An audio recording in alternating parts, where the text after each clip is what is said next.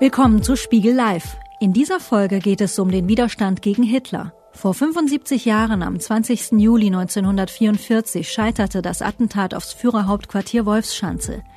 Die Täter um Graf von Stauffenberg werden als Helden gefeiert, genau wie die Mitglieder der Weißen Rose. Doch sie waren nicht die einzigen, die sich gegen die Nationalsozialisten auflehnten. Warum es so lange dauerte, bis auch der Mut von Deserteuren und Kommunisten gewürdigt wurde und weshalb es anmaßend ist, dass AfD-Politiker nun das Thema Widerstand besetzen wollen, das erörtert der Berliner Historiker Professor Dr. Wolfgang Benz im Gespräch mit den Spiegelredakteuren Uwe Klussmann und Eva Maria Schnurr. Das Gespräch wurde im Rahmen der Veranstaltungsreihe Spiegel Live im April im Hamburger Bucerius Kunstforum aufgezeichnet. Auch von unserer Seite herzlich willkommen. Bevor wir anfangen, würde ich Sie gerne fragen, wie definieren Sie Widerstand? Es gibt ja sehr unterschiedliche De Definitionen von Widerstand. Die einen setzen Widerstand erst dort an, wo es tatsächlich darum geht oder ging, Hitler zu töten. Die anderen äh, werten schon jede Form von Resistenz im Alltag als Widerstand. Wie ist Ihre Definition? Bekanntlich haben ja 1945, als der Nationalsozialismus am Ende war, alle entdeckt, dass sie im Widerstand waren, dass sie tief in der Tasche zwölf Jahre lang die Faust äh, geballt haben, dass sie immer irgendwie äh, dagegen äh, waren. Ähm, das ist eine Naturerscheinung, hat mit Widerstand natürlich äh, nichts äh, zu tun. Mein Vater war streng katholisch, äh, hat seinen Freunden immer erklärt, Hitler ist der größte Verbrecher aller Zeiten. Und im Übrigen war das Thema für ihn erledigt. Er hatte nichts damit zu tun. Der äh, hat sich auch nicht äh, engagiert. Der hat nur im, im, im innersten äh, Kreise äh, sich äh, geäußert. Er war resistent gegen den Nationalsozialismus. Das war noch lange kein Widerstand. Andere waren oppositionell, haben also etwa als äh, Sozialdemokraten ihr, ihr Milieu äh, bewahrt, waren unter sich einig, und sie warteten auf die besseren, auf die besseren Zeiten, wenn dieser Spuck äh, vorbei ist. Aber sie haben auch äh, nicht, äh, nicht irgendetwas getan, um die Herrschaft äh, des äh, Bösen, um den Unrechtsstaat äh, zu äh, bekämpfen. Widerstand ist für mich erst dann gegeben, wenn, äh, wenn aktives Engagement gegen die herrschenden Zustände äh, an den Tag äh, gelegt wird. Also der Pfarrer, der auf die, auf die Kanzel äh, steigt und sagt, es ist Unrecht geschehen. Äh, was äh, nach der nach der äh, Reichskristallnacht. Es ist ein Unrecht gestehen, der anschließend dafür äh, betet, dass Hitler und die Reichsregierung die Erleuchtung finden mögen. Das ist äh, Widerstand und das ist auch nicht ungefährlich und das ist das letzte und das wichtigste äh, Definitionselement. Es muss, äh, man muss, musste sich selbst gefährden, wenn man den Anspruch, Widerstand geleistet zu haben, erhoben hat. Hm. Wir haben äh, gemerkt, dass das Thema bis heute Emotionen weckt. Wir hatten in der, in der Ankündigung im letzten Heft Georg Elser, den Hitler-Attentäter, den anderen Hitler-Attentäter angekündigt und bekamen prompt Leserbriefe, wir sollten doch bitte nicht über solche randständigen Personen schreiben, sondern über den militärischen Widerstand über Stauffenberg. Dann haben wir Stauffenberg jetzt auf den Titel genommen, nicht deswegen, weil wir Briefe bekommen haben, sondern weil es verschiedene Entscheidungen gab und bekamen prompt Diskussionen darüber, warum man denn diesem Militaristen wieder ein Forum bietet und warum wir denn nicht Georg Elser auf den Titel genommen hätten.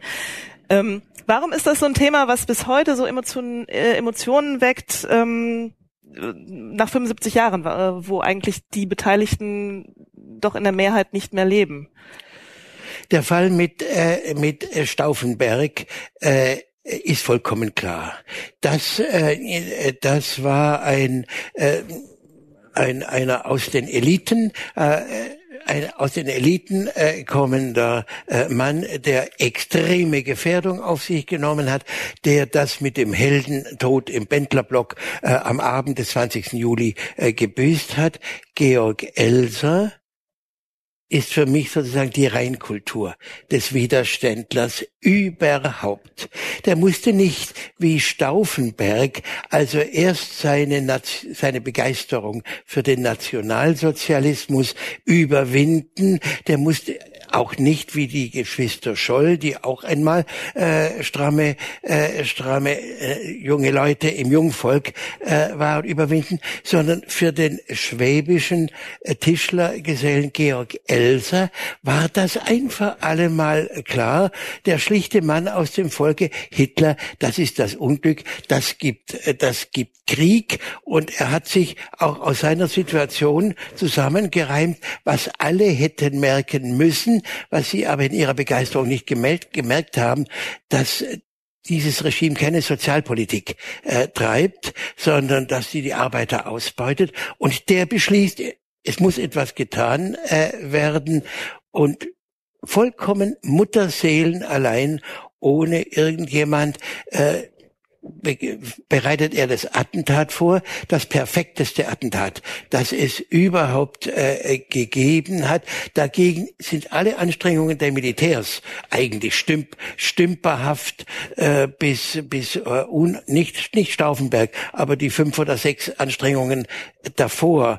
Nichts hat nichts hat bei denen, die es am besten hätten können müssen, da funktioniert. Bei Elsa, es hätte funktioniert, wenn Hitler nicht so früh abgereist wäre, aber Elsa äh, ist von der nationalsozialistischen Propaganda gleich als Agent der Briten niedergemacht äh, worden. Er sah nicht, da sah der, äh, der Stauffenberg ja besser und schneidiger und, mit, und, und militärisch herzeigbarer aber trotzdem nochmal die Nachfrage, warum ist das heute noch so emotional aufgeladen? Die Frage, wer war jetzt der bessere Widerständler oder der echtere Widerständler? Ähm, wissenschaftlich kann man das ja diskutieren, aber warum löst es bis heute solche Emotionalität bei vielen Leuten aus? Der Elsa war vollkommen vergessen von dem, äh, den hielt man nur für einen Propaganda-Fake äh, der Nationalsozialisten. Sogar sein Zellennachbar, der äh, Pastor Niemöller, glaubte, er sei in Wirklichkeit ein SS-Mann, der von den Nazis nur abgerichtet worden sei, den Attentäter äh, zu spielen. Der war vollkommen, äh, der war vollkommen äh, vergessen. Die Nazi-Propaganda äh, wirkte, wirkte äh, nach. Und als der dann von der äh, von der Wissenschaft dann neu, äh, ganz spät neu entdeckt wurde und äh, dem Stauffenberg den Rang auf dem Podest als Inkarnation des deutschen Widerstandes äh, streitig äh, machte, da erhob sich äh, natürlich äh, Empörung unter denen, die mühsam äh, gelernt hatten, Stauffenberg ist ein Held, den wollen wir verehren. Es war ja nur eine kleine Minderheit, die sich dem NS-Regime widersetzte und Dabei hätten doch äh, theoretisch Chancen bestanden, eine breitere Widerstandsfront äh, aufzubauen, denn bei den letzten freien äh, Reichstagswahlen im November 1932 stimmten 64 Prozent der Wähler nicht für die Nazis, davon 37 Prozent für die eindeutig antifaschistischen linken Parteien SPD und KPD. Warum wurde daraus keine breite Widerstandsfront? Das ist ja eigentlich das Thema meines Buches. Warum, äh, warum hat es, hat es nicht mehr und nicht, nicht energischen äh, Widerstand äh, gegeben? Es gibt viele, ich habe keine schlüssige Antwort. Äh, ich kann immer, kann nur so, so Partikel der Antwort anbieten. Die äh, beiden Parteien der Arbeiterbewegung waren sich Spinnefeind und nicht in der Lage, gegen den gemeinsamen, äh, gegen den gemeinsamen Feind, äh, den Nationalsozialismus sich zu verbünden. Solange die Kommunisten sich den Luxus erlaubten, die Sozialdemokraten als Sozialfaschisten äh, zu bezeichnen, das hat sich dann bis in die Emigration äh, fortgesetzt. Da kamen, die, die kamen äh, nicht äh, zueinander. Das Bürgertum braucht, glaube ich, immer länger, äh, länger äh, Zeit. Und das Bürgertum war ja auch durch die Sozialisation im Wilhelminismus äh, daran äh, gewöhnt, Obrigkeit ist an sich erst einmal äh, sakrosankt. Und das Bürgertum war ja nun patriotisch und war national äh, gestimmt und mit mit der der Woge von von Hurra-Patriotismus, Überwindung der Schmach von von äh, Versailles. Äh, Deutschland äh, bekommt wieder Weltgeltung. Wir sind wieder was. Wir wir wir wir, wir kommen äh, wieder nach vorn. Die Fesseln abgeschüttelt haben nicht nur die Militärs, sondern eigentlich auch die normalen normalen Bürger. Äh, sehr lange äh, gebraucht, bis sie sich von diesem äh, Jubel, äh, Jubel äh, freimachten. Also das hat getragen, ja, über das Jahr 1940, als der Hitler-Mythos auf dem Höhepunkt ist, als man nämlich den Erbfeind Frankreich äh, besiegt hat. Erst dann kamen viele äh, oder kamen etliche, kamen manche dann zur Einsicht. Aber dann war es immer noch. Es mit dem Russlandfeldzug im Grunde, also der, der Überfall auf die Sowjetunion, dass der stockt ab äh, Dezember 41, ja, dann ja, ganz verschärft ja, Stalingrad ja. im Grunde. Da beginnt das Umdenken, oder?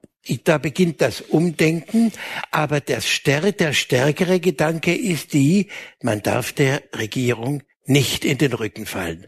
Solange der äußere Feind am Werk ist, der muss erst, da muss man zusammen, äh, zusammen äh, stehen und darf, also die Diskussion, ob jetzt auch äh, Stauffenberg ein, Ver, ein Verräter äh, war, die hat ja bis in die 60er Jahre äh, angedauert und äh, auch als als schon längst offizielle Doktrin in der Bundesrepublik war, Widerstand ist notwendig, ist vorbildlich. Das sind unsere neuen Helden. Haben wir also doch die alten Generalstäbler und die Generale AD äh, saßen in Zirkeln beieinander. Ja, aber es war doch eigentlich, ähm, eigentlich haben die den Eid äh, gebrochen. Und selbst wenn der, äh, der Regierungschef ein Tu nicht gut, ein Bösewicht, ein Verbrecher ist, den Eid brechen darf man nicht. Mhm. Die äh, der Widerstand und die Motivation zum Widerstand kam ja aus ganz unterschiedlichen weltanschaulichen Motiven. Es gab Sie haben schon gesagt, Widerstand der Arbeiterbewegung, es gab ähm, Widerstand von Christen, es gab Widerstand ähm, von Jugendlichen, es gab Widerstand von Monarchisten, ähm, es war sehr breit. Verband diese Menschen überhaupt irgendetwas außer ihrer Gegnerschaft zu Hitler? Gab es gemeinsame Motive, die man daraus arbeiten kann? Nein, das war ja auch die äh, die Schwierigkeit, etwa eine Volksfront, äh, sozusagen eine Art Exilregierung des anderen, des besseren Deutschland äh, in Paris aufzu äh, aufzumachen, um da mit einer Stimme sprechen äh, zu können. Alle haben den Kontakt oder viele haben den Kontakt ins Ausland gesucht. Die einen nur nach Moskau, die anderen nur nach äh, London und Washington, aber sie konnten sich nicht einigen und die weltanschaulichen Schnittmengen waren furchtbar klein. In einer Widerstandsgruppe der Roten Kapelle, da waren, äh, war man eigentlich am, am, am offensten äh, da, aber um den Preis, dass man dann bis in die 90er Jahre als kommunistische Widerstandsgruppe einerseits von der DDR vereinnahmt, andererseits in der Bundesrepublik äh, äh, auch durch ihren ehemaligen äh, Kollegen Höhne, aber das haben sie ja dankenswerterweise auch in dem neuen Heft nicht verschwiegen, sondern thematisiert. Rote Kapelle war stigmatisiert als eine Moskau-hörige bolschewistische Widerstandsgruppe, dass das Intellektuelle ganz verschiedener Couleur waren, die nur die, die eine gemeinsame Idee hatten, den Nationalsozialismus zu bekämpfen und zu besiegen. Das wurde darüber nicht wahrgenommen. Vielleicht müssen wir noch kurz eine Definition hinterher schieben, weil Sie auch jetzt von Gruppe sprechen oder eine äh, sozusagen zum Verständnis nochmal hinterher schieben. Es waren ja keine festen Gruppen. Es war ja natürlich kein Verein, dem man beitrat mit Mitgliedsausweis oder ähnlichem. Es waren ja eher lose Netzwerke, die bestanden. Kann man nachvollziehen heute noch, wie die sich fanden? Also bei der Roten Kapelle ist es ja weitestgehend aufgeklärt. Aber wie sich jetzt zum Beispiel ähm, Gruppen fanden, die dann gemeinsame Aktionen planten. Ähm, ja, ist das äh, durch Zufall? Kannten die sich schon vor dem? Die, die kannten sich vorher okay. äh, schon. Die hatten, die hatten Kontakt äh, miteinander. Wie anders soll man jetzt auch eine Widerstandsgruppe äh, gründen, wenn wenn es nicht Leute gibt, zu denen man Vertrauen hat, die man, äh, die man in allen möglichen Lebenslagen schon, schon äh, deren Zuverlässigkeit man äh, erprobt hat. So ist auch die Rote Kapelle. Das ist einmal der Freundeskreis äh, Harnack, das ist zum anderen der Freundeskreis äh, Schulze-Beusen und da kommen dann noch ein paar andere, die sich ganz langsam und vorsichtig äh, über das gemeinsame Ziel annähern äh, zusammen. Aber das geht nicht auf dem offenen Markte. Und das erklärt natürlich auch zu einem Teil, warum es nicht den gemeinsamen, großen, schlagkräftigen, erfolgreichen Widerstand gegeben hat. Äh, Gerade beim Widerstand aus jugendlichen Kreisen da scheint nicht immer die politische Motivation ganz äh, am Anfang gestanden zu haben. Also beispielsweise in Hamburg gab es ja diese Swing-Jugend, die sind ja dann, einige von denen, eine ganze Reihe von denen sind ins KZ Neuengamme dann äh, gekommen, äh, die haben zunächst immer nur ihre Musik hören wollen. Das, also gab es das auch, dass dort sozusagen über einfach erstmal ein Freizeitinteresse äh, sich junge Leute gefunden haben und dann erst ähm, in Konflikt gerieten mit dem Regime, ohne dass sie von vornherein klare politische Alternativvorstellungen gehabt hätten. Das ist im Einzelnen schwierig, äh, schwierig auseinanderzuhalten. Natürlich, das ist zum großen Teil Jugendprotest.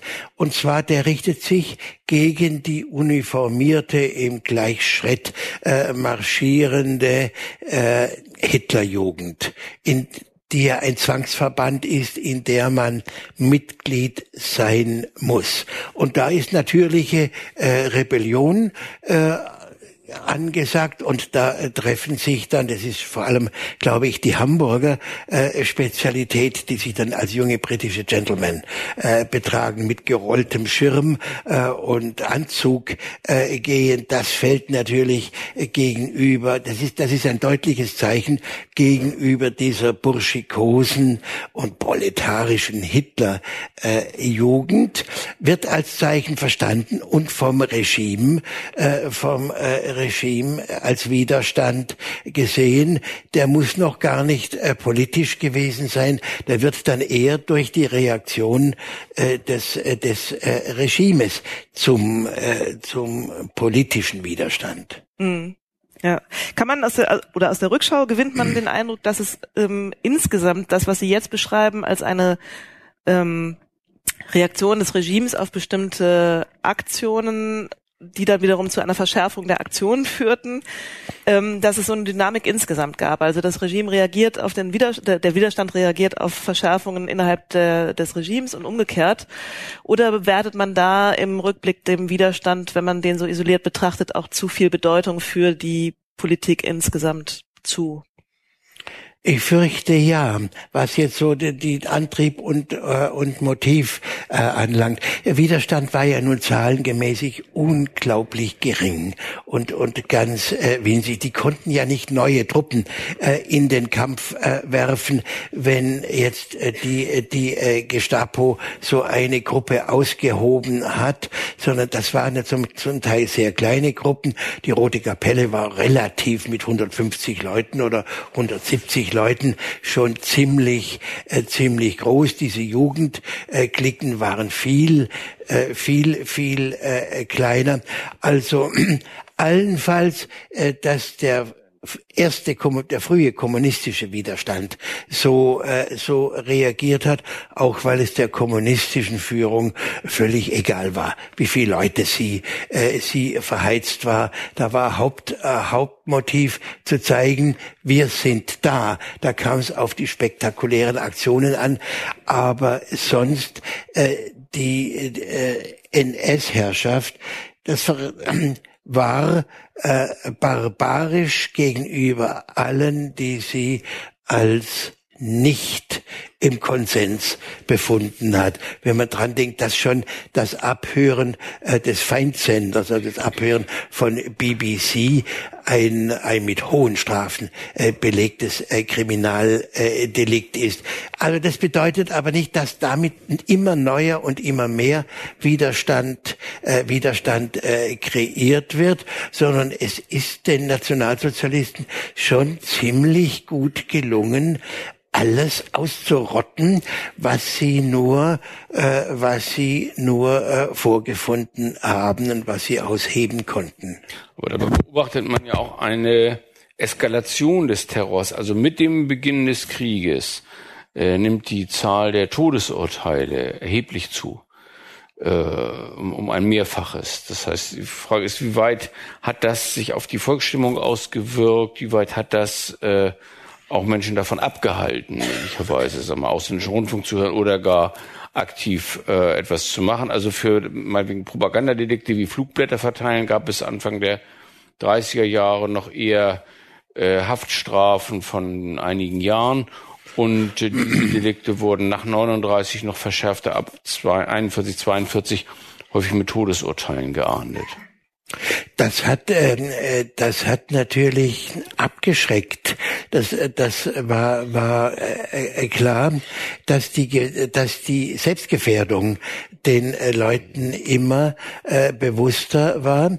Das hat aber ja jetzt entschiedene, äh, entschiedene Gegner wie äh, die Geschwister Scholl mit der Weißen Rose in München nicht äh, davon äh, davon abgehalten.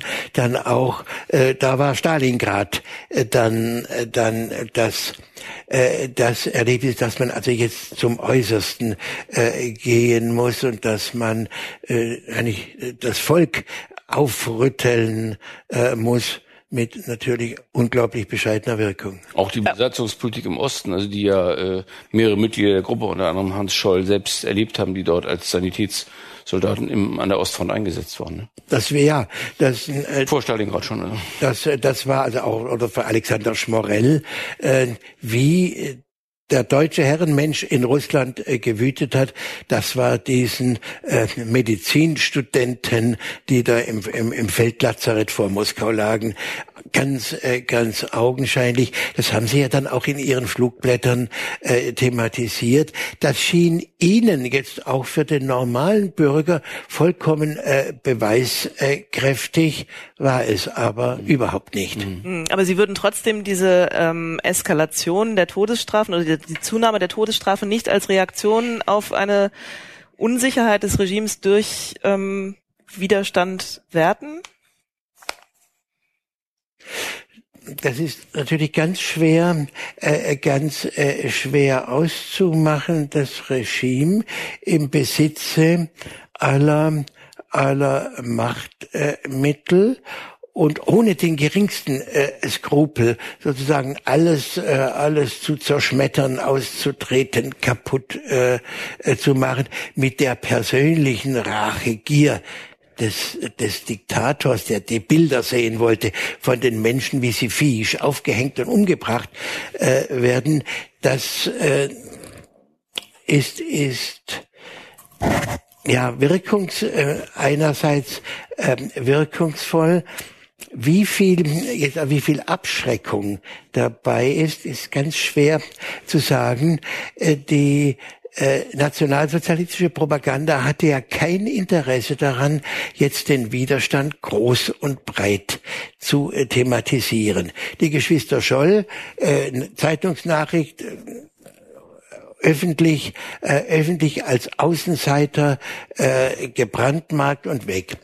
Die, äh, die Stauffenberg-Leute äh, als eine winzig kleine Clique äh, von, von Sektierern, von Außenseitern äh, diffamiert und möglichst viele äh, davon, äh, davon umgebracht. Das war, äh, das war das System. Wie stark, äh, wie stark sich jetzt die Nationalsozialisten gefürchtet haben, dazu gibt es eigentlich keine, äh, keine Belege. Auch der geschwätzige Goebbels äh, sagt, er vertraut ja seinem Tagebuch äh, nicht an, das wird jetzt aber gefährlich oder da müssen wir aber doch jetzt, äh, jetzt äh, mal drüber nachdenken, warum so viel. Überhaupt nicht. Aber es gab schon eine Zwangsvorstellung in der Führung, gerade bei, bei Goebbels Tagebuch wird das deutlich, äh, dass immer wieder wie ein Mantra gesagt wird, ein November 1918 darf sich nicht wiederholen. Das heißt, ist es nicht so, dass diese Bereitschaft, ganz maximal Terror einzusetzen, viel brutaler als es das Kaiserreich gegen den äh, Widerstand, gegen den Krieg je gemacht hat, äh, dass dies sozusagen auch eine Art Prophylaxe sein sollte. Es darf niemals Munitionsarbeiterstreiks geben, es darf niemals Verweigerung von Soldaten geben, dass sozusagen von vornherein jeder Widerstand muss im Keim erstickt werden. Der Staat darf nicht diese Schwäche zeigen, die die Führung im Ersten Weltkrieg gezeigt hat. Das war sicherlich das Trauma, das Trauma der Nationalsozialisten. Das, was im Ersten Weltkrieg war, darf sich nicht äh, das bisschen Widerstand, was es im Ersten mhm. Weltkrieg, das bisschen äh, Opposition von von äh, Pazifisten, das darf sich nicht, also die Heimat, die Heimat darf nicht äh, das kämpfende Heer äh, erdolchen. Deshalb auch die Barbarei gegenüber äh, den Fahnenflüchtigen. Aber es hat äh, mein, ich bin fest davon überzeugt, es hat bei den Nationalsozialisten nicht den Reflex ausgelöst, der Widerstand ist stark, das kann für uns äh, gefährlich werden, sondern man hat prophylaktisch ausgerottet. Mhm. Mhm. Das haben Sie gerade gesagt. Natürlich hatten die Nationalsozialisten kein Interesse daran, den Widerstand groß zu machen, darüber zu berichten, berichten zu lassen. Trotzdem haben Sie ja ähm, Gerichtsprozesse ähm, durchgeführt, um die jeweiligen Widerständler zu verurteilen. Ähm, warum hat man da diesen Schein der Rechtsstaatlichkeit, diesen Anschein der Rechtsstaatlichkeit, das war ja nicht rechtsstaatlich, aber man hat es trotzdem benutzt, ähm, wenn, wenn man nicht damit die Öffentlichkeit ähm, beeinflussen oder auch ähm, informieren wollte darüber, was mit oder abschrecken wollte, was mit Widerständlern passiert. Na, das war natürlich vor allem, äh, dass man die äh, die Täter brandmarken äh, wollte, aber Einige mit der Botschaft, mit denen machen wir kurzen Prozess, äh, die werden ausradiert und dann ist die Sache, dann ist die Sache erledigt und der Rest der Bevölkerung jubelt äh, ohnehin weiter dem äh, geliebten Führer, äh, Führer äh, zu. Also der, die, die, die wurden ja alle, die als Widerständler vor Gericht standen, sowohl vor dem Volksgerichtshof, vor diesem tobenden und brüllenden äh, Freisler, als auch die, die als Offiziere vor dem äh, vor, vor, vor der Wehrmachtsgerichtsbarkeit äh, standen, es, es kam immer darauf an, sie als Außenseiter, als Idioten, als, als Verirrte, ähm, nicht als normale Volksgenossen darzustellen und zu brandmarken. Aber dass sie als Außenseiter wahrgenommen wurden, äh, ganz von der überwältigenden Mehrheit der äh, Zivilbevölkerung, aber auch der Soldaten, das ist, glaube ich, äh, durch Zeitzeugen doch bestätigt, dass die, die dominierende Reaktion in der deutschen Gesellschaft ja nicht eine Solidarisierung oder eine Empathie ja. für die Attentäter äh, war, sondern eher ein Erschrecken darüber, dass äh, dort äh, Leute die Hand gegen den Führer erhoben haben, wie es damals so die ja. Sprachregelung war. Und so waren die Prozesse ja, ja inszeniert. Wenn die jetzt mit gründlicher Beweisaufnahme und nach noch rechtsstaatlichen Methoden da alle Augenblicke und damit mit, mit, äh, mit Presseberichterstattung, mit nicht gelenkter Presseberichterstattung darüber äh, informiert worden äh, wäre, das wäre, dann, dann hätte man den Eindruck bekommen, der Bürger eher den Eindruck bekommen können, da gibt es aber viele, die unzufrieden sind und die haben gute Gründe. Also den Prozess, den hat man sich äh, geleistet, indem da, äh, indem die da abgeschmettert werden. Wenn es ganz gefährlich war, Georg Elser hatte nie einen Prozess. Also das, das wäre gefährlich gewesen wahrscheinlich, wenn da dieser biedere Mann aus dem Volke da auspackt und sagt, ja, äh, der Lohn wurde gekürzt und keine Freiheit des Arbeitsplatzes äh, mehr und äh, dies und äh, das. Ja, das, deshalb hätte der seinen Prozess, wenn überhaupt, dann erst nach dem Endsieg äh, bekommen. Und so hat man ihn dann halt äh, kurzerhand noch als, als lästigen Zeugen am Ende des Krieges erschossen. Der Plan war gewesen, eigentlich einen Schauprozess dann, wenn der Krieg gewonnen ist, äh, zu machen, oder? Ja, äh, na, nach gewonnenem Kriege hätte man den Georg Elser als ein gedungenes Werkzeug Großbritanniens äh, dargestellt und abgeurteilt. Na, man hat sich ja interessanterweise auch nicht getraut, von Seiten des Regimes den Vorsitzenden der Kommunistischen Partei Deutschlands vor Gericht zu stellen. Äh, Ernst Thälmann saß die gesamte Zeit im Gefängnis bis, bis äh, August 44, dann wird er ermordet. Also man hat sich nicht getraut, äh, den sozusagen vor Gericht zu stellen. Ne? Niemöller äh, ist auch im, im äh, KZ als mhm. persönlicher Gefangener äh, Adolf Hitlers äh, verborgen äh, worden. Das war die andere, die andere Möglichkeit, um jetzt also Prozess da, wo das Regime sich das leisten äh, konnte. Mhm. Ja. Und äh, KZ äh, da, wo, äh, wo Widersetzlinge weggeräumt werden mussten, ohne Aufhebens. Ja. In der Ankündigung, in der Verlagsankündigung Ihres Buches heißt es, Sie würden darin auch mit Mythen des Widerstands aufräumen. Welche Mythen haben Sie dann identifiziert, mit denen aufgeräumt werden musste? Ja, oh Gott, mit welchen Mythen äh, habe ich denn habe ich denn aufgeräumt? Oder hat Ihr Verlag da einfach was geschrieben, um es naja, zu verkaufen? Ich, ich bin jetzt natürlich nicht da, um, äh, um der Verlag war ein bisschen böse mit mir, äh, weil ich, weil ich die, die, das Erforderliche nicht, äh, nicht geliefert habe, nämlich so den, den Autorenbogen ausgefüllt, inklusive Waschzettel, was dann am Rückseite des Buches steht. Ich habe es irgendwie vergessen, versäumt, hatte keine Lust, war zu faul und deshalb musste das Lektorat, das, das Lektorat, äh, den, äh, da diesen Waschzettel haben sie mir dann auch mitgeteilt, dass sie das unfair fanden äh, von mir. Ich habe mich dann auch äh, auch äh, geschämt. Also vielleicht äh, vielleicht ähm, fallen mir äh, fallen mir da noch Mythen ein. Naja, äh, wenn das denn ein Mythos ist, dass die Kirchen Widerstand äh, geleistet äh, hätten, äh, das äh, da habe ich also äh, bestimmt sehr energisch äh, dagegen gehalten und sehr deutlich unterschieden äh, zwischen Widerstand aus christlicher äh, Gesinnung. Äh, das haben, also Leute, die ihr Christentum ernst genommen haben, mussten ja eigentlich äh, in den in den Widerstand gehen und die haben äh, die, die, haben sich dann natürlich nicht den Beifall ihrer Amtskirche, weder der protestantischen Kirchen noch der katholischen äh, Kirche geholt. Die sind alle äh, böse im Stich äh, gelassen äh, worden. Also die Pfarrer, die Laien, die gesagt haben, die Judenpolitik ist, ist bösartig, die etwas für die Juden äh, tun äh, wollten, äh, die sagten, das ist mit, äh, mit Christentum nichts zu tun oder auch äh, ein ähm, oder die den das Neuheidentum Alfred Rosenbergs äh, mit guten Argumenten äh, bekämpft haben von, von den Kirchen alles aplaniert worden. Die einzige, äh, die einzige Tat, die ein katholischer, zwei katholische äh, Kirchenfürsten äh, begangen haben. Das ist der, der äh, Bischof von Galen äh, in Münster und der äh, Bischof Preising.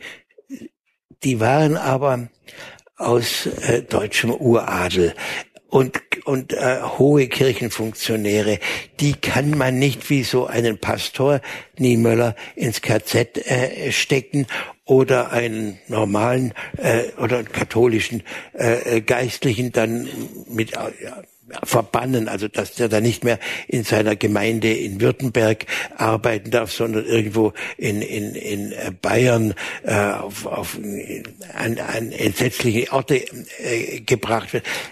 Das ging bei diesen, das ging bei Graf Preising und bei Graf von Galen äh, nicht, die also ja öffentlich gegen die Euthanasie äh, protestiert haben. Im Übrigen waren sie ja nur eigentlich auch gut deutsch-national äh, und äh, patriotisch und haben äh, dem äh, Regime äh, weiter keinen äh, keinen Kummer äh, bereitet. Und bei der Euthanasie, also dem Mord an an Behinderten, äh, da war es den Nationalsozialisten, was jetzt die Vermittlung zum Publikum angeht, selber nicht wohl. Da konnten sie sich unter keinen Umständen ein äh, Aufruhr, Aufruhr, Unruhe, ähm, Aufmerksamkeit irgendwie auch. Ja, ja. irgendwie äh, leisten. Deshalb war still. Also wenn Mythen dann die, dass die, äh, dass die Kirchen. Die Kirchen haben im Nationalsozialismus so äh, versagt, dass, äh, dass man es nur, äh, nur äh, beklagen kann. Mhm. Möglicherweise äh, hab ich, äh, haben Sie auch das äh, gemeint, äh, dass ich, das hat man mir auch äh, ja schon angekreidet, den jüdischen äh, Widerstand äh, nicht so feiere, äh, wie der dann, nachdem man ihn spät entdeckt hat, an drei äh, kleinen äh, Gruppen, von denen die eine, der Herbert Baum Gruppe, aber eigentlich vor allem eher kommunistisch äh, war, äh, die andere, äh, die auch im, äh, im Spiegelheft vorkommt, eigentlich eine, eine winzig kleine Gruppe von Juden ist, die sich, die sich um ihre Selbstbehauptung und Selbstbewahrung äh, kämpfen, um dann in der Zeit, wenn der Spuck vorbei ist, äh, dann äh, Zionisten äh, ihren Zionismus leben zu können. Die äh, dritte Gruppe glaube ich, noch kleiner, die Gemeinschaft für Friede und Aufbau, äh, die in der Umgebung Berlins äh, Flugblätter verteilt haben, die war eigentlich keine Gruppe von Juden. Da waren ein paar Juden, äh, paar Juden dabei und die hatten etwas gegen das, gegen das Regime. Aber der jüdische Widerstand, den es in Polen gab, den es in Litauen, den es in Weißrussland äh, gab, aber für Deutschland äh, in Deutschland gab es denn nicht konnte es ihn auch aus vielen Gründen äh, nicht äh, geben. Das hat mir also der, der Kollege in der Süddeutschen Zeitung böse äh, ins, ins äh, in, erbost ins äh, Stammbuch äh, geschrieben. Warum konnte es den nicht geben? Zum einen äh, die Sozialisation der deutschen äh, Juden war staatsfromm. Das, die konnten sich das überhaupt nicht vorstellen, äh, was passiert ist. Deshalb haben sie auch so auch deshalb haben sie so lange in Deutschland äh, ausge, ausgeharrt. Äh, das waren deutsche Patrioten, die waren zum Teil äh, deutsch-national und ziemlich weit rechts äh, angesiedelt die haben sich dann äh, vorgestellt, ja, gut, also man wird, äh, die Lebensumstände werden also immer beengter, aber man wird irgendwo nicht die Talsohle erreicht, da können wir uns, äh, können wir uns äh, einrichten. Wer diesem Deutschland entfliehen wollte, musste das frühzeitig tun, musste zur Erkenntnis kommen, das ist nie, äh, das, das kann nie äh, gut gehen. Daran waren sie aber durch ihre äh, deutsche, durch ihren deutschen Patriotismus äh, gehindert und sie mussten ein Visum für irgendein Aufnahmeland haben und dass man an armen Flüchtlingen nicht interessiert ist, das wissen wir Bundesbürger ja nun spätestens seit 2015 äh, sehr genau. Wenn wir die ähm, äh, das Attentat und die äh, Bemühungen zum Staatsstreich genauer uns angucken, was ist da eigentlich das Überraschende? Ist es ähm, die Breite doch, die diese Widerstandsformation hatte, im militärischen Bereich, auch in dem sie umgebenden zivilen Bereich? Oder äh, ist es das Phänomen, dass die Geheimdienste des NS-Regimes äh, hier nicht äh, im Vorfeld eingegriffen haben. Haben die das nicht bemerkt oder haben die erstmal abgewartet? Wie haben SD und Gestapo eigentlich im Vorfeld des 20. Juli agiert? Also Geheimdienste, ich sage das jetzt ganz ungeschützt, halte ich sowieso für groben Unfug. Äh, die leisten nicht das, äh, was äh, die Auftraggeber und die Finanziers von ihnen äh, von ihnen äh, erwarten. Die sind sich selbst genug, beschäftigen sich vor allem und sehr gerne mit sich selbst, halten sich vor sich selbst geheim äh, und also äh, können bewirken da also nicht so äh, nicht so äh, furchtbar viel. Jetzt habe ich den Faden verloren. Ja, die Frage, ob das, ob die äh, Sicherheitsdienste des NS-Regimes das äh, nicht bemerkt haben. Es gab ja schon, äh, gibt schon, glaube ich, Berichte äh, dort, wo äh, über Diskussionen von Offizieren berichtet wird nach dem Umsturz in Italien, nach dem Sturz Mussolinis, dass man vielleicht eine Militärdiktatur haben sollte. Äh, diese Dinge sind zumindest äh, von den NS-Geheimdiensten registriert worden. Das ist diese Stimmung nach Stalingrad unter ähm, den, den Militärs gab. Warum hat man da nicht, wo man sonst doch sehr schnell, wie Sie sagten, prophylaktisch Repression einsetzte, warum hat man die gegen diese militärische Elite äh, nicht eingesetzt? Vielleicht weil das Regime sich nicht vorstellen konnte, dass die so weit gehen würden bis zu einem Staatsstreichversuch. Oder was war die naja, das Regime musste ja eigentlich sich das auch nicht vorstellen können. Es war ja nichts, äh, nichts äh, zu bemerken, äh, dass, dass, äh, dass die militärischen Eliten unzufrieden äh, sind. Äh, Ludwig Beck der äh, ranghöchste Offizier, den es im, im Widerstand gab, der hat seinen Abschied genommen. Der wollte den Krieg verhindern, in, indem er dann Propaganda gemacht hat und sagt, ohne Generale kann man keinen Krieg führen. Ganz richtig. Aber die Generale konnten sich nicht dazu entschließen, jetzt zu sagen, nein, wir streiken. 39 war das schon, ja, ne? ja. gleich am Anfang. 38. 38. 38. Wir streiken, wir machen da nicht mit, mach deinen Krieg alleine. Das hat nicht, äh, also da, da brauchte man, äh, brauchte, glaube ich, das Regime nicht sehr viel Angst äh, haben. Und äh, die, das würde ich jetzt ähm, auch nachträglich äh, noch den, den militärischen Eliten äh, vorhalten. Sie waren ja doch alle an Ruhm, an Marsch, am Marschallstab, am Avancement äh, so interessiert. Sie waren so leicht äh, zu äh, ködern, dass die Paar, die die sahen, das geht in den Abgrund, auch noch furchtbar lange, äh, furchtbar lange äh, still hielten. Die eine, die, die äh, entschiedenste Gruppe, die saß ja nun im militärischen Geheimdienst, also die Ad bei Admiral äh, Canaris, äh, aber die haben auch nicht auf, auf, ein, auf einen, äh, eine rasche Entscheidung äh, hinge, hingezielt und hingearbeitet. Es war dann äh, schließlich, als es nur noch eine symbolische Tat sein konnte, dann ausgerechnet der Oberst äh, Stauffenberg, der jetzt nur durch seine persönlichen Handicaps eigentlich am wenigsten geeignet und in der Lage äh, war, das Attentat auf den Führer da in Szene zu setzen.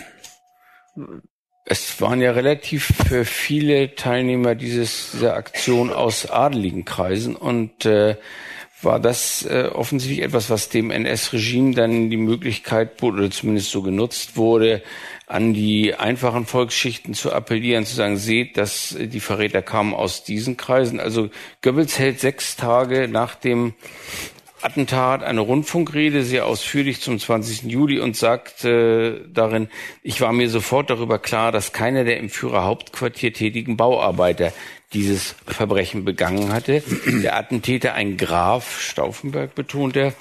Und als Schlussfolgerung sagt er, das deutsche Heer will nun auch von den letzten kümmerlichen Überbleibseln einer reaktionären Rückständigkeit befreit werden, von jenen zweifelhaften Gestalten, die noch in den Vorstellungen des 17. Jahrhunderts leben, die unseren Volksstaat nicht verstehen wollen und nicht verstehen können, die dem Führer nie verzeihen, dass er auch dem Sohn des Volkes den Weg zur Offizierslaufbahn eröffnet hat, dass der Soldat wegen Tapferkeit dieselben Auszeichnungen erhält wie der Offizier und dass in unserem Regime jeder nur nach der Leistung und nicht nach Namen, Geburt und Vermögen gemessen wird. Das war, glaube ich, sehr wirkungsvoll.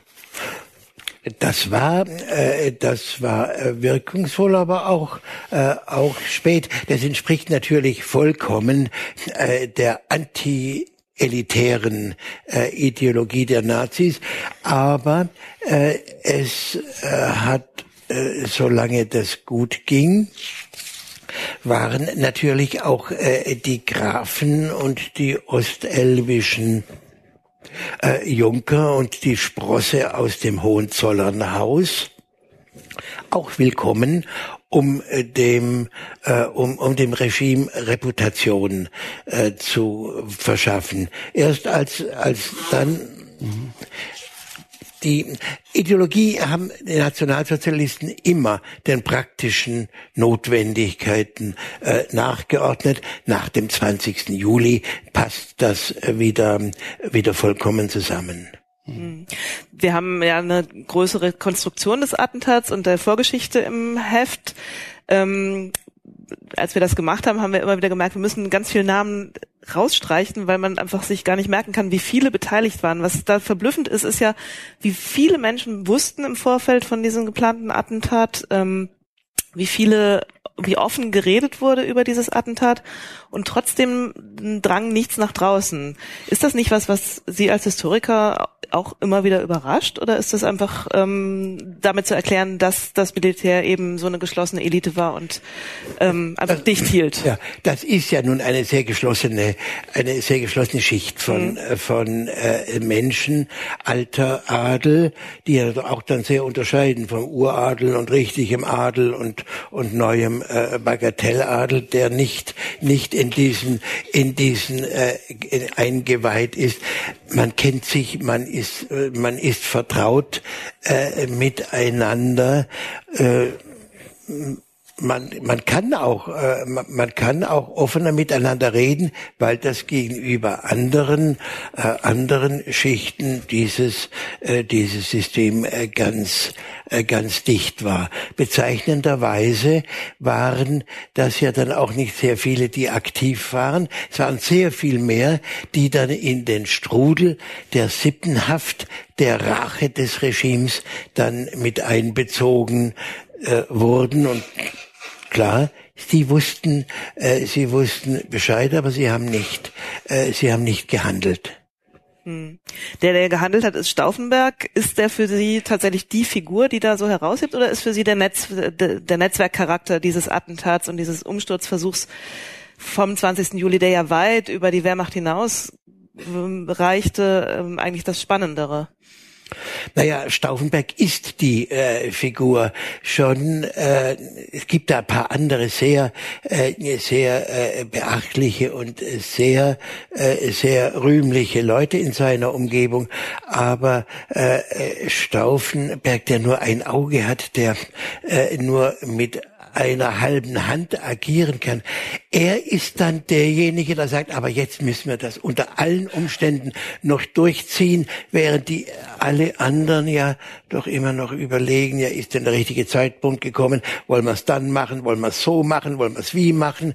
Und da muss man, also die zögern, äh, die Militärs, zögern, äh, zögern am meisten, aber unter den äh, Militärs ist es, äh, ist es dann der Stauffenberg, weil er es dann unternimmt und schon auch im Wissen unternimmt, es, er kann keine Wende mehr, äh, keine Wende mehr herbei, herbeibringen. Und auch, äh, obwohl ähm, er äh, jetzt äh, kein äh, nicht als Vorkämpfer einer, eines demokratischen, äh, eines demokratisch-liberalen Staates auf die Barrikaden steigt, aber einfach der Stauffenberg, der um dem Bösen ein Ende zu machen, äh, da aufbricht mit den schwachen Mitteln, die ihm da nur zur Verfügung stehen, das ist eine bewundernswerte Gestalt. Mhm. Ja. Wie erklären Sie sich denn, dass ähm, eigentlich fast jeder ja vom Attentat weiß vom 20. Juli, aber dass der geplante ähm, Staatsstreich, der ja eigentlich immer Teil des ganzen Planes war, dass da eigentlich dann doch irgendwie das Wissen, das, das allgemeine Wissen doch dünn ist. Liegt das tatsächlich daran, dass dann sehr erfolgreich ähm, die Propaganda ähm, darüber hinweggegangen ist und das gar nicht so groß gemacht hat? Also es hat, hat glaube ich, äh, mehrere Gründe. Einfach mit dem, mit dem Scheitern und der unmittelbaren Ausrottung der Akteure äh, ist dieser, äh, ist dieser Fall erledigt. Die Pläne, wer denn dann agieren äh, sollte, wer denn jetzt jetzt an die äh, an die Schaltstellen der Macht kommen sollte, die Illusionen, die damit verbunden waren, dass man etwa mit den Alliierten äh, ins Geschäft äh, kommen äh, könnte, die auch die die äh, Verschwörer, auch die Leute vom äh, vom äh, Kreisauer Kreis, die Leute vom Gördeler Kreis, die äh, taten ja alles so, als sei ihnen nicht bekannt, dass die Alliierten auf dem auf der unconditional surrender äh, bestehen, dass die sich nicht oder sie haben geglaubt, vielleicht könnte man sie doch davon abbringen und äh, und mit ihnen äh, verhandeln. Sicherlich war so viel richtig, solange es den Hitler gibt, gibt sowieso äh, keine Chance. Also das war äh, das war äh, das äh, das erste, äh, was getan werden musste. Aber mit dem missglückten Attentat sind dann auch die äh, die Pläne für die Neuordnung, äh, die ja zum Teil relativ skurril äh, waren, in der Versenkung äh, verschwunden. Das war damit äh, aus und vorbei. Aber doch befürwortet ja auch Stauffenberg äh, das Gespräch der beiden Sozialdemokraten Leber und Reichwein mit äh, Vertretern der Kommunistischen Partei.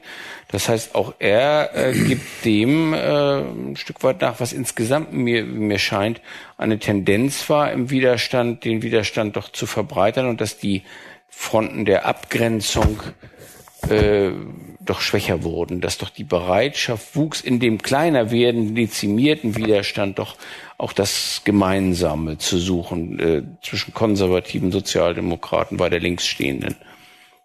Ich bin da nicht so optimistisch. Also, äh, dass etwa im Kreisauer äh, Kreis außer den äh, Bürgerlichen, außer den Christen, dann auch zwei Sozialdemokraten äh, mit mit dabei äh, sind. Es waren ja Außenseiter auch in der, in der Sozialdemokratie. Das war nicht ähm, die ähm, die Zentrale der der SPD, die irgendwo äh, in der Emigration der Bedeutungslosigkeit äh, entgegenging, oder äh, Kurt Schumacher, der im Konzentrationslager saß. Das waren äh, zwei ziemlich bürgerliche, äh, nach, auch nach bürgerlich-adlicher Ansicht sehr vernünftige äh, Sozialdemokraten. Also ich sehe nicht, äh, habe hab keine Belege dafür äh, gefunden, äh, dass sich äh, Widerstand also so verbreitet hätte und verbreitert äh, hätte, dass man also da jetzt die ideologischen, äh, die ideologischen Barrieren äh, über, überstiegen hätte.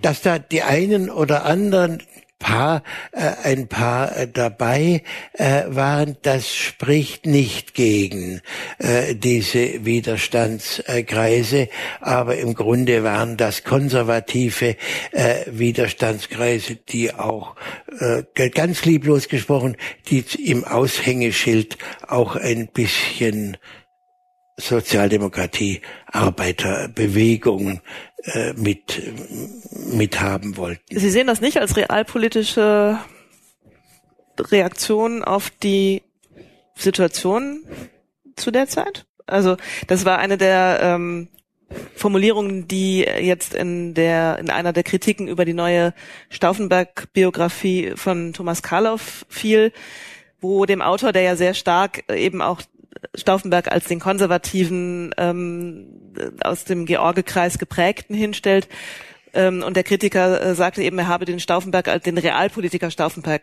Stauffenberg nicht gesehen. Und Realpolitiker wäre ja genau das, was ähm, du beschrieben hast, nämlich, dass ähm, man versucht zu verbreitern äh, den Widerstand und Kontakt überall äh, über die äh, üblichen Milieus hinaus aufzunehmen. Das sehen Sie anders. Realpolitik war das nicht. Äh, auch äh, wenn etwa wenn, wenn die Leute vom Gördeler Kreis äh, davon träumten, dass man Deutschland in den Grenzen von 1937 äh, erhalten äh, könnte. 1914, glaube ich. 1941 haben die noch von den Grenzen von 1914 ja, und dann haben sie formuliert. Sich, ja. Aber es war 41, sie sind doch dann auch abgewichen von der Position. Ja, aber 37 war dann sozusagen, also das, äh, das war nicht, äh, das äh, also da 1942, äh, 43 da in diesen elitären Widerstandskreisen gedacht wurde, das war nicht mehr, das war nicht mehr zeitgemäß, das war schon, das war war nicht äh, nicht äh, verhandelbar. Ja. Jetzt haben wir 75 Jahre Jubiläum. Ähm, es gibt ja auch eine Rezeptionsgeschichte des Widerstands, die eigentlich 45 beginnt und eben jetzt 75 Jahre währt. 70 Jahre. ähm, wie hat sich die Wahrnehmung des Widerstands verändert? Also es ist ja durchaus eine äh, ambivalente äh, Geschichte, die das Land mit dem Widerstand gegen Hitler hatte, oder? Naja, äh, die zwei Länder mit, oder die zwei äh, Länder, sogar, zwei genau. Länder mit der Widerstandsgeschichte hatten. Für die DDR war das natürlich ungleich sehr einfach äh, und schlicht. Die Kommunisten haben den Widerstand geleistet. Widerstand kam nur äh, von äh, Kommunisten oder ein paar bürgerlich Aufgeklärten, die, die dann unter kommunistischer Anleitung auch aufs richtige, ähm, aufs richtige Gleis äh, gekommen äh, sind.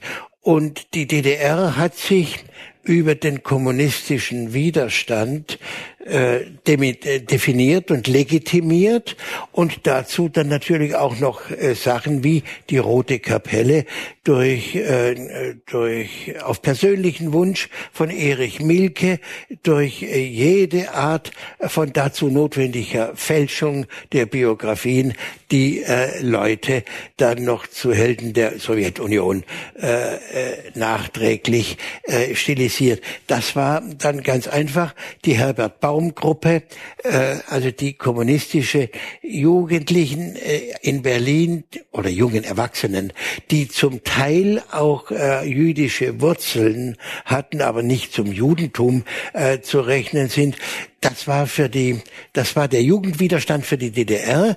Im Westen haben diese Rolle äh, die Geschwister Scholl mit der Weißen Rose in München gespielt. Das waren Kinder aus Bir bildungsbürgerlichem äh, Hause, die konnten äh, Latein, äh, die, kon die konnten Geige äh, spielen. Das, äh, das war eigentlich der, der schönste und der am wenigsten umstrittene Widerstand, auch dadurch, dass, äh, dass äh, da ganz früh eine starke Heldenpropaganda durch Inge Scholl, durch die Schwester, durch die überlebende Schwester der beiden Geschwister Scholl betrieben, betrieben wurde, auch mit allerlei äh, Retuschen äh, der historischen Wahrheit. Da hat man auch Unangenehmes äh, unterdrückt und Angenehmeres äh, dann, äh, dann äh, verklärt. Also Geschwister Scholl, das war ganz klar, der 20. Juli ist offiziell äh, in, äh, in staatsmännischer Rede des Bundespräsidenten Heuss äh, zur Ehre der Altäre erhoben worden. Aber es hat lange gedauert, bis äh, äh, die Bürger da auch dann, dann mitgingen, sondern die, der Verdacht ob das nicht doch Landesverräter sind, dass die ihren Eid, Offiziere, die ihren Eid auf, äh, auf den obersten Feldherrn äh, gebrochen haben, doch leicht, äh, leicht ähm, dubiose Sache. Das, das war ja nicht nur eine Position alter Generäle, sondern auch der erste äh, Vorsitzender des Historikerverbandes der Bundesrepublik damals mit in seiner Arbeit über der, der ähm, Gerhard Ritter, der in seiner Arbeit über Gördler und die Widerstandsbewegung die Rote Kapelle ausgrenzt und sagt, die hätten mit dem deutschen Widerstand nichts zu tun gehabt. Und sein Landesverräter gewesen. Das ist also noch äh, die dominierende Position der westdeutschen Geschichtswissenschaft bis in die 60er Jahre. Das macht man hat doch sehr schnell die Arbeiterbewegung, so wie sie ja. heute in ihren Arbeiten auch äh, gebührend äh, dargestellt wird, die, der Widerstand der Arbeiterbewegung, der Sozialdemokraten, der Kommunisten, ist doch bis in die 70er Jahre von der westdeutschen äh, Geschichtsschreibung gar nicht wirklich gesehen und gewürdigt worden. Noch viel schlimmer der Gerhard Ritter, der geht ja Arm in Arm mit äh, Fabian von Schlabrendorf, also einem der Leute des 20. Juli. Und das vertickt ist, ist äh, ganz äh, klar Widerstand, das sind wir und sonst äh, sonst äh, niemand. Der einzige, der da ausfährt, das ist Hans Rothfels, der äh, jüdische Historiker, der deutschnational bis in die Knochen. Äh, ist, der 1933 seinen Lehrstuhl in äh, Königsberg verliert, der nach Chicago geht, dort Grenzen große Karriere macht, eigentlich der einzige und der dem Ruf folgt und in den frühen 50er Jahren nach Tübingen äh, zurückkehrt, um einen Lehrstuhl für Zeitgeschichte äh, zu übernehmen. Der lässt auch der Roten Kapelle äh, die, die Ehre, äh, die ihr zukommt, aber sonst wird, das passt nicht in das, in das Geschichtsbild. Die Widerstand in der alten Bundesrepublik, das ist bürgerlicher, das ist äh, militärischer, das ist konservativer äh, Widerstand gegen Hitler. Alles andere ist entweder wie Georg Elser vollkommen äh, vergessen oder wird über, äh, unterdrückt. Und eine, eine der äh, bösesten äh, politischen Sünden, äh, die mir dabei einfallen, ist, dass Herbert Wehner der große Sozialdemokrat dann einmal daran gehindert wird, die äh, Gedächtnisrede zum 20. Juli zu halten, mit der Begründung, er sei ja damals Kommunist äh, gewesen und das war ja genauso schlimm wie, wie Nationalsozialismus und er konnte die äh, Rede, des den 70er Jahren, die äh, feierliche Rede zum 20. Juli nicht halten, weil ihm die Eigenschaft als Widerstandskämpfer abgesprochen wurde. Weil man dann noch sehen muss, dass Herbert Wehner in der, innerhalb der äh, kommunistischen Partei im Moskauer Exil äh, sich ab Mitte der 30er Jahre ganz ausdrücklich von diesem früheren linksradikalen Kurs absetzt und versucht, die Genossen auf Bündnisse mit bürgerlichen Sozialdemokraten auszurichten. Und inzwischen die, hat man die Protokolle dieser Parteikonferenz der KPD, die 1935 im äh, angeblich in Brüssel, Brüsseler Konferenz, in mhm. Wirklichkeit stand sie in, äh, fand sie in Moskau statt. Da sieht man, dass das der im Grunde der der sp spätere Sozialdemokrat sozusagen schon ja. in Keimform erkennbar ist, noch ja, ja. in Gestalt eines ja, ja. Aber für die Konservativen nach 45, einmal Kommunist, immer Kom Kommunist, da, da darf es keine Entwicklungsmöglichkeit geben. War es denn so, dass dann nach dem Ende des Kalten Krieges tatsächlich auch nochmal ein neuer Blick auf den Widerstand möglich war? Zum Beispiel der Jugendwiderstand ist ja dann, glaube ich, erst Anfang der Ende der 80er, 90er Jahre irgendwie überhaupt in den Blick genommen worden. Dass Deserteure als Widerständler ge, ähm, gewürdigt wurden, ist, ist eine noch spätere Entwicklung. Ähm, ist das aus Ihrer Sicht eine positive Entwicklung oder weicht sich da dann auch dieser Widerstandsbegriff auf, jetzt gerade auch im Hinblick zum Beispiel darauf, ob man Deserteure als Widerständler? Nein, überhaupt nicht. nicht. Äh, die spielen, also ich habe ja äh, in äh, meinem äh, neuen äh, Buch äh, in dem gibt es ein Kapitel mit der Überschrift Soldaten. Und da werden die Militäre, die Offiziere, äh, inklusive 20. Juli, äh, abgehandelt. Und dann wird das Nationalkomitee Freies Deutschland, das waren ja auch Soldaten, also äh, die die in, äh, in Stalingrad äh, verheizte und in Kriegsgefangenschaft äh, geratene sechste Armee.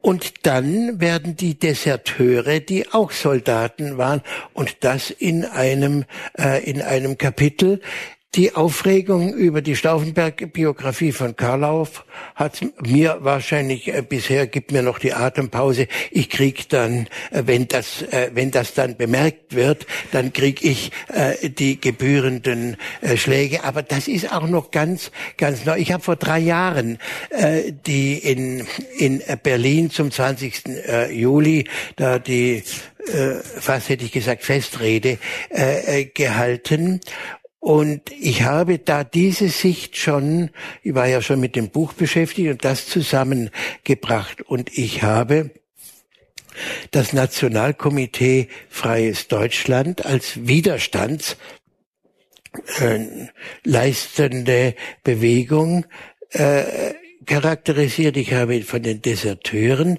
äh, gesprochen und war mir hinterher äh, mit den äh, beiden äh, Matadoren der Widerstandsforschung, äh, mit Peter Steinbach äh, und Johannes Tuchel einig, noch zwei, drei Jahre vorher hätten die mich zum Saale hinausgeprügelt.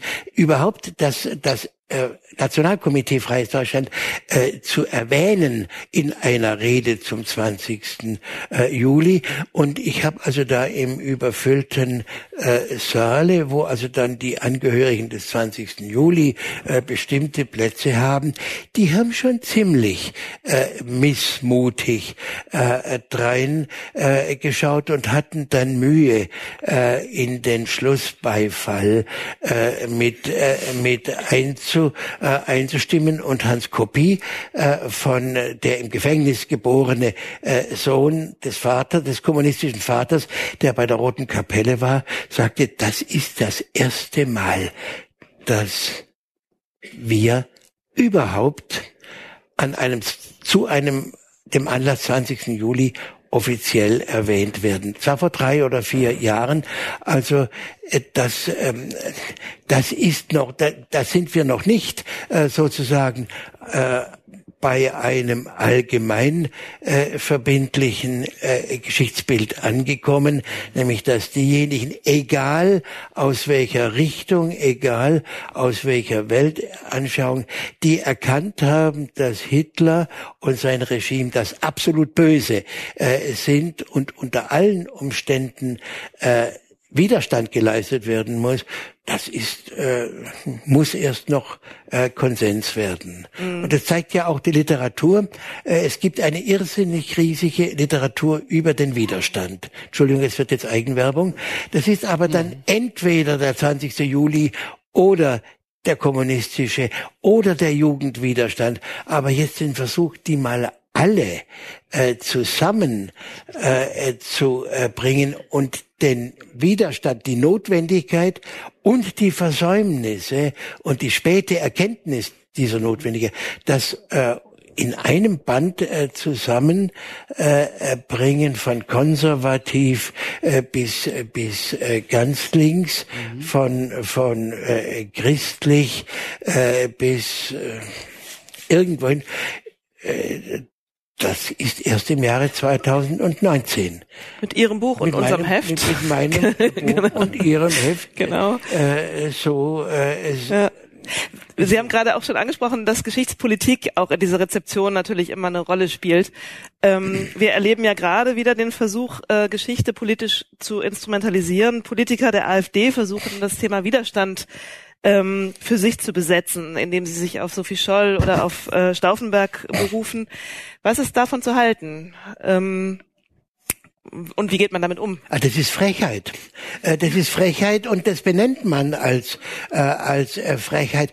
Auch wenn diese Pegida-Leute in Dresden da mit einer Widerstandsfahne, die der Herr Wiemer im, im, Umkreis des Widerstands, mal, auf ein, auf ein Blatt Papier gekritzelt hat, die überhaupt keine, keine Bedeutung in irgendeiner Art hat, wenn sie damit sozusagen sich jetzt da an den 20. Juli, an den Widerstand gegen den Nationalsozialismus heran äh, machen wollen, das ist Anmaßung, äh, äh, Frechheit und äh, kann nicht äh, kann äh, nicht energisch äh, genug äh, beim Namen äh, genannt werden, wenn man äh, wenn man äh, dann äh, nachweist, äh, welche Verwandtschaften es zwischen äh, Herrn Gauland im Denken Herrn Gaulands und von Adolf Hitler äh, gibt, nämlich die mit denselben Worten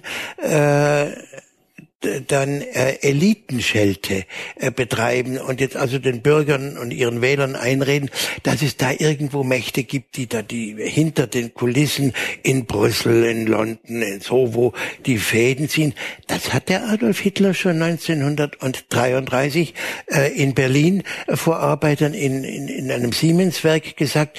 Das äh, verzapft, äh, verzapfte der Herr Gauland in einem Interview mit der Frankfurter Allgemeinen Zeitung dann vor einem halben Jahr äh, aufs Neue.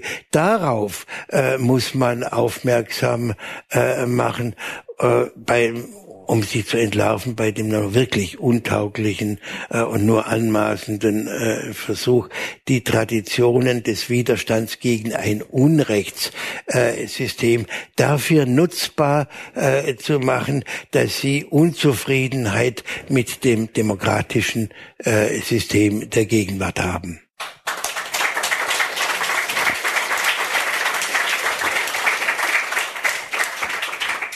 War jetzt noch nicht der Endapplaus, sondern ein Zwischenapplaus. Ähm, vielleicht abschließend noch, ist das Thema Widerstand eigentlich nach 75 Jahren auserforscht oder rechnen Sie noch mit überraschenden Erkenntnissen? Naja, ähm, überraschende Erkenntnisse äh, gibt es äh, natürlich immer. Ich habe also vor vor einer Woche äh, einen, äh, den, einen Brief zugesandt bekommen, den ein äh, evangelischer Pastor, äh, der aus Estland stammt, an Adolf Hitler schreibt und sagt, wir sind da vollkommen als evangelische Christen betrogen worden. Wir sind von Estland in den sogenannten Wartegau umgezogen worden und hier wird vom Reichsstatthalter antikirchliche Politik äh, getrieben. Das darf doch nicht sein. Wir sind getäuscht, stellen Sie das mal gefälligst ab. Also äh, es, Belegstücke, äh, Beweise, immer wieder neue äh, neue äh, Personen, äh, die jetzt ganz äh, ganz individuell äh, Großes äh, geleistet haben, dafür auch äh, ins Unglück äh, geraten sind oder jetzt diesen Pastor, den ich gerade äh, erwähnt habe, dem ist weiter nichts passiert.